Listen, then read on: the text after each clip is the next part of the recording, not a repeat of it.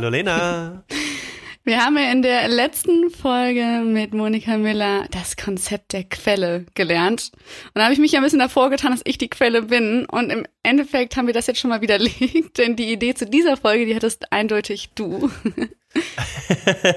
ja, also man ist da ja flexibel, ja genau, aber wir hatten ja in Folge 48, wo es darum ging, ähm, über Anerkennung und goldene Käfige und Geld und Liebe zu sprechen, ähm, auch so eine Umfrage gemacht, die du ja auch gemacht hattest und die ist so super bei euch angekommen und wir haben auch tolles Feedback dafür bekommen, dass ich mir halt dachte, warum verbinden wir das nicht mehr mit dem Thema und ähm, ähm, machen mal Umfragen zu, wie ist das eigentlich mit Geld in anderen Kulturen? Und da warst du ja freudig unterwegs, Lena, und hast da Meinungen gesammelt. Ja, ja, es war auch nochmal ein guter Moment, um ein paar alten Freundinnen und Freunden zu schreiben.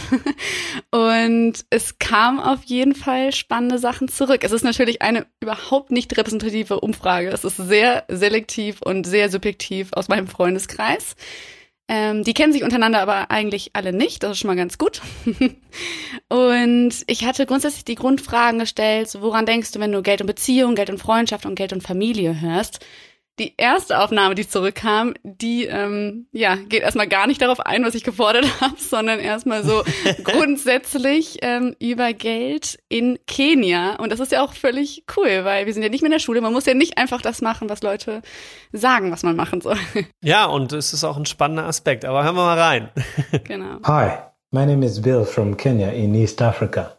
Now, I wouldn't say that there is something very specific about how Kenyans handle money or money matters. But I do believe that to understand how Kenyans relate to money, one has to take into account the context, and in this case, the economic context in which Kenyans find themselves. Now, Kenya is still very much a developing economy, and as with many developing economies across the globe, there are certain defining characteristics about Kenya. One is the lack of sufficient supply of social amenities, and secondly, the more extreme forms of inequality between the rich and the poor more extreme than what you would find in developed economies like Europe and the United States of America, for example. So one finds that what cannot be accessed through public service has to be paid for. One has to pay for proper healthcare, education, and reliable access to utilities such as water and electricity. And you'll find that in the context of a developing economy, paying for such services constitutes a very large portion of a typical household's income, much larger than what you would find in developed economies. So, in Kenya, money holds certain deterministic characteristics. Money determines whether one goes to school and gets an education or not. Money determines whether one has access to a hospital to get treatment or dies from a disease. So Kenyans are very much aware of the power of money and they don't hesitate to express their affinity for it because they know or the consequences of not having money are all too present. Ja, das war Bill. Ingo, den habe ich letztens noch in Paris gesehen. Er wohnt nämlich in Frankreich seit einigen Jahren, aber kommt, wie gesagt, aus Kenia. Klingt fast wie ein Professor, der, der seinen Text vorgeschrieben hat und ihn so perfekt abgesprochen hat. Aber, aber er ist ein guter Speaker und er hat an der Sciences Po ja. äh, studiert, also es hat natürlich einen guten Background. Ich werde das nochmal kurz auf Deutsch zusammenfassen, was Bill gesagt hat. Also er findet, dass es jetzt nicht so was extrem Spezifisches gibt, wie Kenianer mit Geld umgehen, aber dass man sich auf jeden Fall den wirtschaftlichen Kontext genauer ansehen muss, um eben zu verstehen, trotzdem, wie ja die Verbindung mit, von Kenianern zu Geld ist. Und er sagt, dass Kenia nach wie vor ein Land ist, das sich ökonomisch immer noch entwickelt und dass man da schon eigentlich bestimmte Eigenschaften feststellen kann, die so typisch kenianisch sind. Zum einen sind es die unzureichende, die unzureichende Versorgung mit bestimmten Gütern und zum anderen die ja extremeren Formen der Ungleichheit, also das Gefälle zwischen arm und reich. Er sagt, dass viele Sachen ähm, eben nicht über den Staat geregelt sind und man so eben Gesundheitsversorgung, Bildung und auch einen zuverlässigen Zugang zu Versorgungsdienstleistungen wie Wasser und Strom selbst bezahlen muss. Und das macht einfach einen großen Anteil aus von einem typischen Haushalt. Also es ist natürlich sehr viel Geld für sehr viele Menschen. Und somit sagt Bill, dass ähm, in Kenia Geld eine bestimmte deterministische Eigenschaft oder viele deterministische Eigenschaften hat. Denn Geld bestimmt eben, ob man zur Schule gehen kann, ob man eine Ausbildung erhält oder nicht, ob man, wenn man krank ist, ins Krankenhaus gehen kann oder eben an einer Krankheit stirbt. Und so, und das fand ich sehr, sehr spannend, sagt er am Ende, die Kenianer sind sich also der Macht des Geldes bewusst und sie zögern auch nicht ihre Affinität dafür zum Ausdruck zu bringen, also zu Geld, denn die Konsequenzen, wenn man kein Geld hat, die sind nur allzu präsent, sagte er.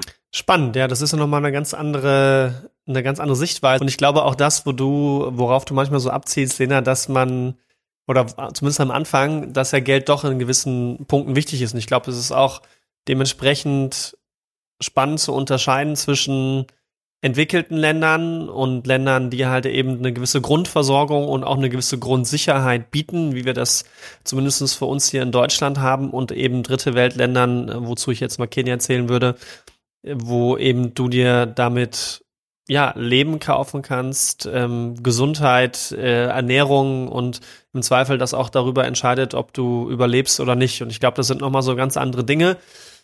Was ich aber ganz spannend finde, weil das natürlich vor 70, 80 Jahren in Deutschland jetzt nach dem Krieg nicht unbedingt anders war. Und wenn eine Gesellschaft daraus erwächst mit diesem Gedanken und mit diesem Gefühl und natürlich das auch weiter transportiert bekommt, transgenetisch ähm, durch Erziehung über äh, Urgroßeltern, Großeltern und, und Eltern dann, dass eben man mit Geld sich äh, Leben kauft, Gesundheit, ähm, Ernährung, Wohlstand, dann äh, kann das natürlich auch in Deutschland noch Auswirkungen haben und dort sieht man es halt noch in den Ursprüngen und in Reinform, glaube ich. Oder hm. wie siehst du das? Ja, ich fände es auch gut, dass du es gerade angesprochen hast, dass ich da auch für manchmal so poche, einfach weil ich ja nicht wie du die Ausbildung bei Monika Müller gemacht habe und deswegen manchmal noch das so mitdenke, was ist denn, wenn es wirklich um so Essentielles geht? Da kann man doch nicht sagen, also ich habe zum Beispiel für mich jetzt schon entdeckt, dass ich das Gefühl habe, dass ich mich sicherer fühle und dass auf jeden Fall, dadurch, dass ich mich viel damit auseinandergesetzt habe mit dieser Frage, ähm, dass ich das nicht mehr nur auf Geld projiziere, diese Sicherheit. Aber wenn man jetzt wirklich sagt, okay, man hat kein Geld und dann kann man einfach nicht ins Krankenhaus, obwohl man eine schwere Krankheit hat. So, da sind wir ja mal bei ganz anderen Dimensionen. Und dann frage ich mich so, sprengt das vielleicht den Rahmen von dem, was wir so gelernt haben? Also ist es so. Ich glaube, dass die Grundvoraussetzung ist, dass so ein System, wie es in Deutschland da ist, gegeben ist. Also natürlich, wenn wir jetzt wieder in unsere Übersetzung reinspringen, könnte man natürlich gewisse Dinge mit seiner Person verändern. Aber ich glaube auch, dass eben in solchen Ländern, wenn diese Grundvoraussetzungen nicht da sind, dass du ein Gesundheitssystem hast, wo man jemanden nicht tot auf der Straße liegen lässt oder schwer krank auf der Straße liegen lässt, ähm, äh, wenn jemand erkrankt ist, nur weil er kein Geld hat.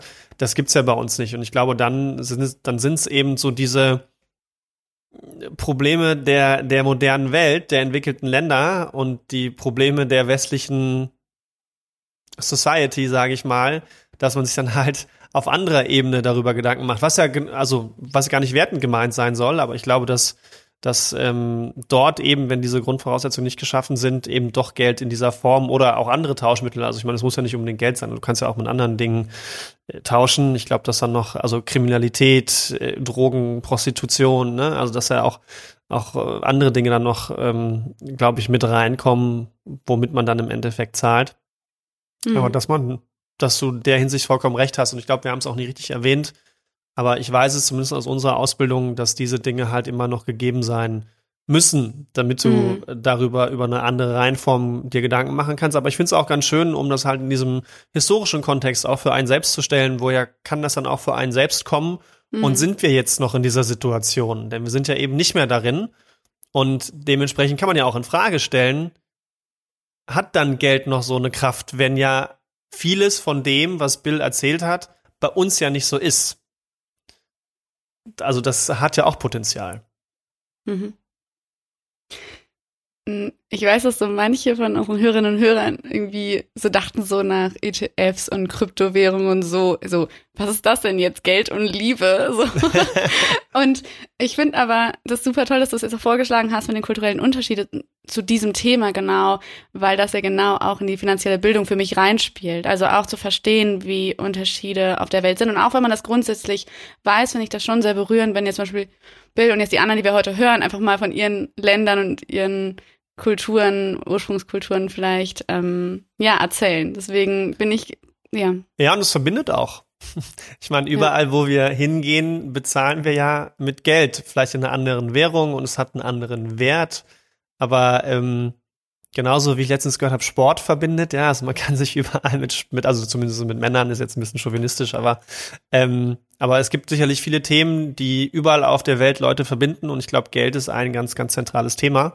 Mhm. Und deswegen fand ich es halt umso schöner, da mal nachzuhören, wie sieht es eigentlich in anderen Ländern aus und ich meine, ich kannte die Sprachnachrichten ja vorher auch nicht und gerade wenn man das, auch was wir noch in einer anderen Folge vielleicht mal hinkommen werden, wenn man so den soziologischen Hintergrund da mal betrachtet und auch den historischen Hintergrund zum Thema Geld und Freundschaft, da haben wir ja auch was geplant, ähm, wie das da so aussieht ähm, mit der Entwicklung, auch historisch von, von Deutschen und hm. äh, zum Thema Geld. Ja, Aber sollen wir mit äh, der nächsten Teilnehmerin weitermachen? Ja, und Ingo, dich wird's freuen. Ich habe doch, ich weiß doch schon von dir, dass du ein großer Holland-Fan bist. Jetzt reisen wir mal in die Niederlanden. Ja, cool. Dann spielen wir doch mal die Sprachnachricht ab. Hi, I'm Mirte and I'm Dutch. Um, I guess we Dutchies are known for being a bit stingy, and it's definitely true that there are um, many ways to keep track of your expenses and to make sure that everything keeps uh, fair and no one pays too much or too little. Um, there are, for example, um, apps like Wie betaalt wat. Uh, I think uh, many students use it, or when you go on holiday with friends, where you can keep track of all the costs made, and at the end you can just perfectly divide um, who owes what to whom. Um, and we also have a Tiki, so you can um, pay something for someone else, and then afterwards just just sends um, a Tiki to get the money back. Um, that's all perfectly fine. Uh, but I also think that um, with family, friends, or your partner, um, many Dutchies like it to buy something for someone else and uh, don't mind too much about um, getting it fair and the costs equally divided. Hope this helps. Bye. Ja, das war Mirte, meine liebe Freundin Mirte, die habe ich in Oxford kennengelernt. Ich habe mit der in so einem Wohn-WG-Komplex gewohnt. Das war ganz cool. Da waren nur WGs. also sie war auch schon mal dabei, oder? War das nicht, äh, sie war bei Umfrage in der Folge 48 auch schon am Start, oder? Oh Gott, war sie dabei? Ich glaube ja. Nee, nee, nee, das war meine Freundin Elise. Ja, ah. aber wir drei sind zusammen befreundet, genau. Meine mhm. zwei niederländischen Freundinnen, genau. Stimmt, alle, ich, ich, ich binde alle ein. Das ist auch schön. Geld verbinde, wie du gesagt hast. So ist es. Genau, kurz dazu, was Mirte gesagt hat. Sie meinte ja schon, dass Niederländer ähm, vielleicht dafür bekannt sind, dass sie schon mal so aufs Geld gucken und dass es auch stimmt, dass es viele Apps dafür gibt, in denen man so eintragen kann, wer was bezahlt, sodass alles fair ist und keiner zu viel oder zu wenig bezahlt. Hat sie irgendwie zum Beispiel Tiki genannt die App kenne ich jetzt gerade nicht, hm, aber da meinst du, da kann man für Leute bezahlen und dann bekommt man die Nachricht, dann kann man zum Beispiel jemanden erinnern dran und dann sage ich so, Ingo, hier ein Tiki für dich, so, und dann kriegst du so ein Bling auf deinem Handy und dann steht da so, zahl jetzt Lena das Geld zurück. ähm, genau, sie sagt aber auch, dass ähm, sie das schon so empfindet, dass viele kein Problem damit haben und gerne Geld für die Familie, für den Partner, für Freunde ausgeben, genau. Das war Mirte und ich fand total witzig, ich war halt, wie gesagt, mit denen ähm, habe ich ein Jahr studiert. Und wir haben so viel Zeit zusammen verbracht und wir haben uns so viel gegenseitig auf Kaffee eingeladen, ich habe das gar nicht mehr zählen können. Und dann kam das irgendwann in so einer Runde zur Sprache, dass jemand meinte, ja, ihr seid ja immer so geizig und so, die Holländer. Und ich dann so, echt? Weil ich das einfach, erstens kannte ich das Klischee nicht und zweitens ist es mir halt bei den beiden gar nicht aufgefallen.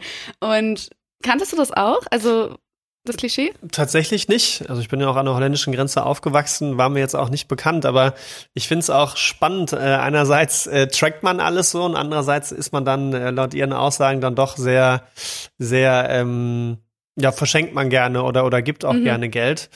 Ähm, aber es ist natürlich, also ich stelle mir das gerade so praktisch vor. Äh, ne, wir hatten, also ich gehe abends in einen Club mit Freunden oder du trinkst irgendwo vor und der eine besorgt das, der andere besorgt das und dann trage ich das alles in so eine App ein und am Ende des nächsten Morgens schicke ich ein so eine Gesamtabrechnung. Jeder zahlt so und so viel noch mir bitte über die App oder über PayPal. Und alle so mit Kopfschmerzen wachen auf. Hör auf, das Handy. ja, und vor allem kannst du dich auch die Hälfte wahrscheinlich gar nicht daran erinnern, was du denen ja. ausgegeben hast. Du kannst da einfach irgendwas eintragen. nee, aber ich, ich, also bei mir persönlich kam es dann so, das alles einzutragen, dachte ich so, boah, ich habe gar keine Lust auf den Aufwand. Also, mhm. wie, wie ist das bei dir? Würdest du das machen? Also mit den beiden Mädels war ich im Urlaub mhm. ähm, in Italien. Wir haben Splitwise benutzt. Das ist eine App, äh, wo man das genauso eintragen kann und dann kann jeder irgendwie sagen, zum Beispiel, keine Ahnung, ich habe dann das Essen abends bezahlt, dann sage ich Restaurant und dann kann man eintragen, wer das bezahlt hat und mit wem es geteilt wird, also mit der ganzen Gruppe oder nur mit einzelnen Leuten davon. Und das haben wir gemacht und ähm, das habe ich auch schon öfter verwendet. Also gerade so in Urlaub mit Freundinnen und Freunden finde ich das schon ganz entspannt, weil da geht es ja nicht darum, wer am meisten einlädt, sondern irgendwie, dass man sagt, hey, wir machen jetzt nicht so ein großes Ding darum, dass jeder die ganze Zeit am Tisch schon teilen muss, das Geld, mhm. so, sondern dass man einfach sagt, hey, da zahlt der eine und der andere. Und das fand ich super praktisch und ähm, das verrechnet auch innerhalb der App so. Das heißt, ähm, am Ende, ja. genau, also je nachdem, wer wem was schuldet, ist das ganz cool und easy. Und genau, das, das ja, aber da habe ich auch mit den beiden total witzig, ähm, weil ich das ja dann schon wusste mit dem Klischee. Und die, also dann ging es auch so um Trinkgeld, dazu kommen wir nachher nochmal, aber dann habe ich mit denen auch diskutiert. Und dann habe ich ähm, immer gesagt, ja, wir müssen denen auch Trinkgeld geben. Und im Endeffekt, in Italien gibt man einfach kein Trinkgeld. Und ich so, weil ich das aber so höflich fand, habe ich sie dann ein bisschen genötigt. Was ein bisschen, dann musste ich mich nachher entschuldigen, weil ich dachte, okay, man muss ja auch nicht immer Trinkgeld geben, außerdem muss man erstmal gucken, wie die jeweilige Kultur ist natürlich. Ob man überhaupt Trinkgeld gibt und so. Und das fand ich dann wieder so ein bisschen bescheuert auch von mir, dass ich dann so diese so versucht habe, die Deutsche raushängen zu lassen, die voll gerne Trinkgeld gibt und so. Also, naja, da habe ich mich nachher ein bisschen über mich selbst geärgert. Ja, das ist ja ganz spannend. Ja. Also da kommen wir ja nachher noch, glaube ich, zu, ja. ähm, was da so transportiert wird. Aber in manchen Ländern ist es ja auch so, dass ja das Trinkgeld schon automatisch draufgerechnet wird. Also genau. da ist ja auch ja. keine Möglichkeit, äh, das anders zu regeln. Ja. Aber nee, aber das, das ist schon echt, echt spannend. Also ich habe schon das Gefühl, dass es da Unterschiede gibt also zwischen den Niederlanden und Deutschland bezüglich Geld, so mhm. wie ich mhm. das jetzt wahrgenommen habe. Obwohl es ja einfach ne, so nah ist. Und wenn du sagst, du bist an der Grenze aufgewachsen, hast du das nicht gemerkt. Vielleicht, aber das wie, ist ja auch das Spannende. Wie ist das ja. denn für dich dann, das, das immer sofort aufzuteilen in diese App? Mm, das finde ich gar nicht. Also ich finde das ehrlich gesagt, fand ich das einfach sehr transparent und fair. Also das fand ich Fand ich besser, als wie gesagt, wenn man da irgendwie am Tisch sitzt, hat man hat total lecker gegessen und dann, okay, du zahlst jetzt 20,63 Euro. Also so, das finde ich dann stressiger. Als wenn und wenn man, man so sagt, eine Woche unterwegs ist, warum nicht an einem Abend zahlt der eine, am anderen Abend der andere und am dritten Abend der dritte oder die dritte? Ja, weil dann kommen dazu noch irgendwie Tickets, die man irgendwo holt und dann kommt das. Also wenn man wirklich eine Woche zusammen im Urlaub ist, so, mhm. dann kommt ja mehr dazu als einfach nur Abendessen. Und okay. dann, also ich finde, ich mh, verliere schnell den Überblick, ehrlich gesagt. Ähm, und deswegen fand ich das irgendwie ganz cool. Und ich glaube deswegen, wir haben ja mal über Finanzguru geredet, über die App. Mhm. Ähm, wir hatten ja damals das Insta Live auch mit Finanzguru. Und ich glaube auch sowas hilft einfach vielen Leuten, einfach mal zu sehen, ah, wo geht überhaupt das Geld hin? Mhm. Weil gerade so nach einer Woche Urlaub, wo man sagt, oh, wir lassen es uns jetzt gut gehen, wir gucken jetzt nicht so aufs Geld. Das ist doch dieses typische, was man dann gerne sagt ich weiß nie, also ich frage mich dann schon, wo das Geld hin ist, aber ich weiß es einfach auch nicht mehr. Und dann fand ich das schon irgendwie ganz cool, bei, also in Splitwise das zum Beispiel nachzusehen, ah, okay, krass, so viel haben wir irgendwie in Restaurants ausgegeben, das, ohne es jeden Cent abzurechnen, aber einfach das mal nochmal schwarz auf weiß zu sehen, war schon ganz gut, fand ich.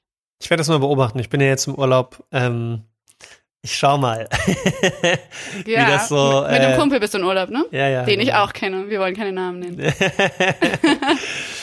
Okay. Was glaubst du, was da, nee, jetzt bin ich neugierig. Was glaubst du, was da passiert? Also glaubst du, dass ihr beide euch dann so, so ein bisschen toll einladen wollt, um uns zu zeigen, wie wie toll wir sind. ähm, also wir haben ja schon mal sechs Tage dieses Jahr äh, zusammen Urlaub gemacht und tatsächlich ist das dann eher so, deswegen, das war ja so ein bisschen rhetorisch auch die Frage oder so ein bisschen auch leiten, wie ich es eigentlich mache. Also bei uns ist es tatsächlich so, ähm, der eine macht den einen Abend, äh, also gibt's aus und der andere am anderen Abend und dann wird halt jetzt auch nicht so sonderlich geschaut. Aber klar, wenn du halt noch, also wir machen auch nicht so viele Trips meistens dann, äh, wenn wir zusammen Urlaub machen. Das heißt, ähm, äh, keine Ahnung, dann ähm, da kommen nicht so viele Tickets, Tagesausflüge und so zusammen. Das läuft sich meistens auf Essen und Trinken. Und ähm, so ist das halt immer hin und her. Aber man, man guckt jetzt Wie, ihr so geht nicht in Museen. Ich finde schon, dass ihr euch ein bisschen kulturell bildet. YouTube. ja, genau. nee, es gibt die und die Urlaube. ja. Okay, cool. Gut. Dann Wollen wir weitermachen? jawohl. Mit wem machen wir denn weiter, Lena?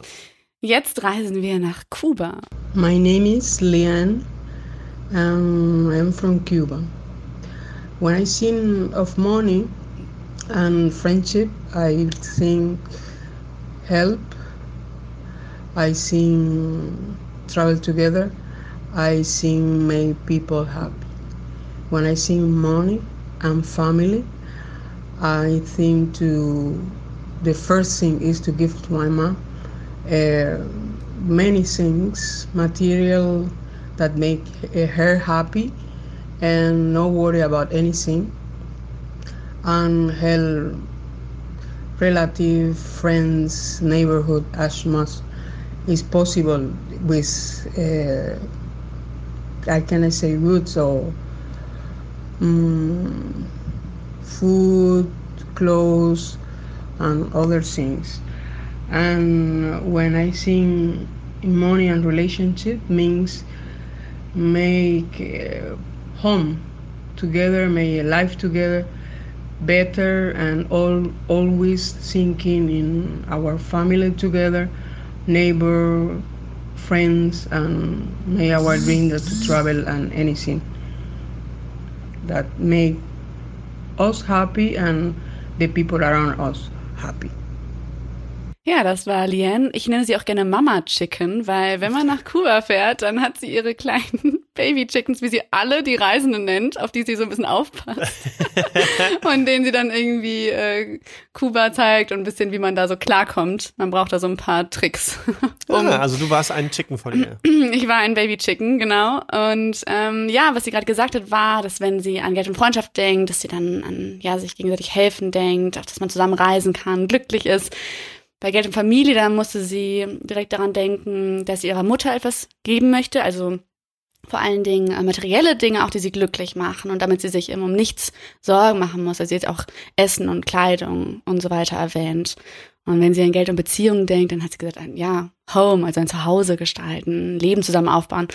Und, und das fand ich wirklich richtig schön, dass man ja immer an die Familie denkt, an Nachbarn, an Freunde. Also dass es nicht nur darum geht, sich selber glücklich zu machen, sondern auch, dass man schaut, wie sind die Leute drumherum, sind die auch glücklich, geht's denen gut.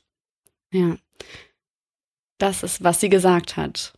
Hat dich das überrascht? Fandest du es? Ähm ja, also ähm, es ist natürlich, also Kuba würde man jetzt wahrscheinlich so, so eine tickende Ebene über über über Kenia stellen, glaube ich. Also es ist jetzt nicht mehr vielleicht unbedingt ja, dritte Weltland, vielleicht doch, aber irgendwie stellt man sich in der Karibik dann doch noch anders vor als jetzt in Kenia vielleicht, aber das ist jetzt auch sehr subjektiv. Ähm, aber zumindest erzählt sie es nochmal aus einer anderen Art und Weise, jetzt nicht äh, wie Bill, dass es so essen essentiell ist, obwohl es das wahrscheinlich genauso ist.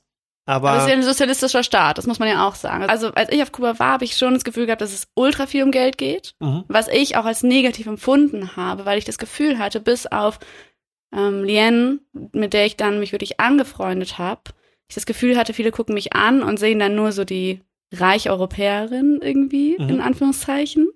Ähm, und das ist natürlich irgendwie auch eh krass, weil es gibt halt zwei Währungen auf Kuba. Es gibt einmal halt die, also guckt, die man, ja, die sehr am US-Dollar gekoppelt ist, die man als Tourist halt verwendet. Und dann gibt's halt diese Kup mit P, nicht mit C, so die Pesos, die die Kubaner benutzen. Und es war total krass. Am Ende hatte ich halt auch diese, diese kubanischen Pesos und einfach nur, weil wir durch Lien wussten, okay, wie, wie kann man, wo kann man damit bezahlen? Manchmal konnte man auch nur in bestimmten Läden damit bezahlen und so. Und es war wirklich so eine Zweiklassengesellschaft. Also teilweise war es dann schon auch so, dass die gesagt haben, nee, ich bin Tourist und ich darf gar nicht damit zahlen und habe dann quasi das gleiche, den gleichen Wert, obwohl es so viel weniger ist. Also ein Kupp ist ein ähm, ein, also so ein 25. Cook-Wert, also richtig wenig. Und dann haben die gesagt, ja, trotzdem, da steht zwar jetzt, äh, dass das Kuban, die kubanische Währung ist, aber du musst den Cook zahlen. Also in den, also es quasi, es war ultra, ein ultra teurer Urlaub, was ich nicht erwartet habe am mhm. Anfang.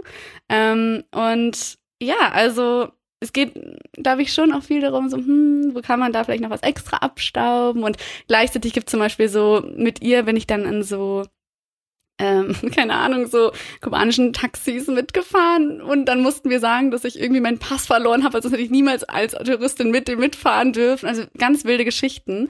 Ähm, und deswegen, also ich fand es total schön, wie sie es jetzt so beschrieben hat. Aber ich hätte erwartet, dass sie andere Sachen sagt.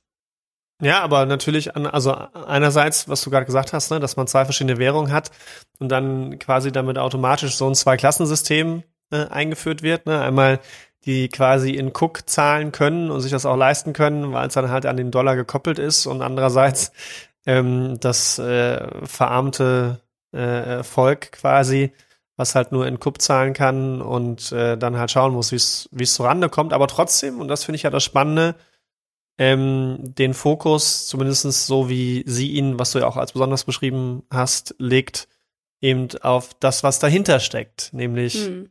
Familie, ähm, Freundschaft, ähm, ja. Nachbarschaft, ähm, sich darum zu kümmern und ich glaube, das finde ich auch eine ganz, ganz schöne Nachricht dahinter. Das hast du ja auch in anderen Ländern. In, in Costa Rica zum Beispiel gibt es ja auch dieses Pura Vida, diesen Pura Vida Lifestyle. Also, dass man halt einfach sagt, okay, ich, äh, also egal wie viel Geld du hast, ähm, du kannst trotzdem zufrieden sein, du kannst trotzdem glücklich sein und kannst dein Leben leben und wenn halt eben ge gewisse Grundvoraussetzungen da sind, ne, wie eben, ähm, äh, also was da glaube ich auch nicht immer der Fall ist mit, mit, mit Healthcare und allem drum und dran.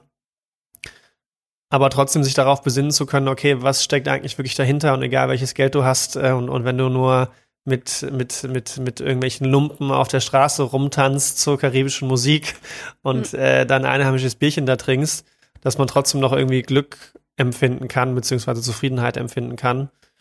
Aber das ist eine Frage, die ich mir wirklich stelle. Ist das so gerade in so einem sozialistischen Staat? Also, weil man könnte davon ausgehen, oh, dann verdienen alle ungefähr gleich und alle kriegen dann so, keine Ahnung, umgerechnet 20 Euro im Monat oder was auch immer es ist. So, aber so einfach ist es ja dann nicht. Also damit hört das ja nicht auf, die Suche nach dem Glück und dieses und dann, also ich finde es eine, eine sehr große Frage und eine Systemfrage dann natürlich auch. Ob das in dem Moment da so ist und bei jeder Person ist sicherlich in, in, in, in Frage zu stellen. Aber was ich ganz spannend finde, ist, würden wir mit dem gleichen Geld, womit da vielleicht einige Leute zufrieden sind, auch hier in Deutschland zufrieden sein. Und das ist für mich so ein bisschen die, die Lösung dahinter. Also da können Leute mit viel, viel weniger Geld durch familiären Zusammenhalt, durch kleine Dinge, die ihr Leben bereichern, glücklich sein. Und hier sind es manche mit viel Geld halt vermeintlich nicht oder mhm. auch zufrieden, wo ich mir denke, ja, also dann ist es das halt schon glücklich sein oder zufrieden sein mit und ohne Geld. Weißt du, weil ich empfinde das Glück ja nicht in dem Moment durch, das haben wir ja schon gehabt, durch mehr oder weniger Geld, weil es kommen ja auch andere Leute in der Welt, denen es deutlich schlechter geht, mit weniger Geld zu Rande und die sind glücklicher. Mhm. Und ich finde, das wird in solchen Ländern immer sehr eminent. Natürlich haben sie auch andere Probleme, keine Frage. Mhm. Ja, trotzdem, ich zweifle das so ein bisschen an, trotzdem, inwiefern das glücklicher macht, weil sie ja zum Beispiel auch die materiellen Dinge, Dinge so hervorgehoben hat, zum Beispiel, was mir auch wieder zeigt, so ohne ist es ja nicht irgendwie, dass danach irgendwie geschmachtet wird und so nach bestimmten Gütern und so weiter. Aber mhm. mh, deine grundsätzliche Frage ist natürlich schon spannend. Ähm, oder generell auch so, was hat Reichtum mit Glück zu tun und so. Das finde ich auch irgendwie spannend, mal so einen Glücksforscher oder so einzuladen. Ja. Und dann darüber zu reden. Ja. Auf jeden Fall. Und ich glaube, ich finde ja schon, dass sie viel darüber gesprochen hat, ähm, über ne, Familie, Nachbarschaft, ja. ihre Mutter äh, in den Vordergrund. Das werden wir nachher Total. auch nochmal andersrum hören, dass ja. man halt dann eben nicht für die Mutter quasi was tut oder für die Eltern, sondern dass, dass er vielleicht andersrum geht auch. Mhm. Ähm, und ja. ich glaube, wenn man da so eine, so eine Rangfolge erstellen würde, würde sie, glaube ich, immer noch diese Dinge an erster Stelle setzen und danach erst die materiellen Güter, auch wenn natürlich solche Länder generell, dritte Weltländer mhm. oder aufstrebende Länder, immer nach westlichen Symbolen streben. Ähm, ja. Ob das jetzt ein Handy ist, ob das ähm, ne, Grundnahrungsmittel sind, die man vielleicht noch nicht bekommt oder Luxusgüter, die dann für einen teureren Preis, die man sich kaufen kann. Also das sind ja immer, glaube ich, Sinnbilder, die an den Kopf gesetzt werden. Die Frage ist, was steht an erster Stelle? Und da glaube ich schon, auch was ich von ihr so gehört habe, dass es doch noch ein anderes Bild ist, als vielleicht manchmal hier in Deutschland, wo die Rolex und der Porsche vor der Tür manchen dann doch wichtiger ist. Ähm, oder das, was man anzieht, als das Verhältnis zur eigenen Familie oder zu Freunden. Das war Teil 1 von insgesamt zwei Folgen über kulturelle Unterschiede. Schaltet unbedingt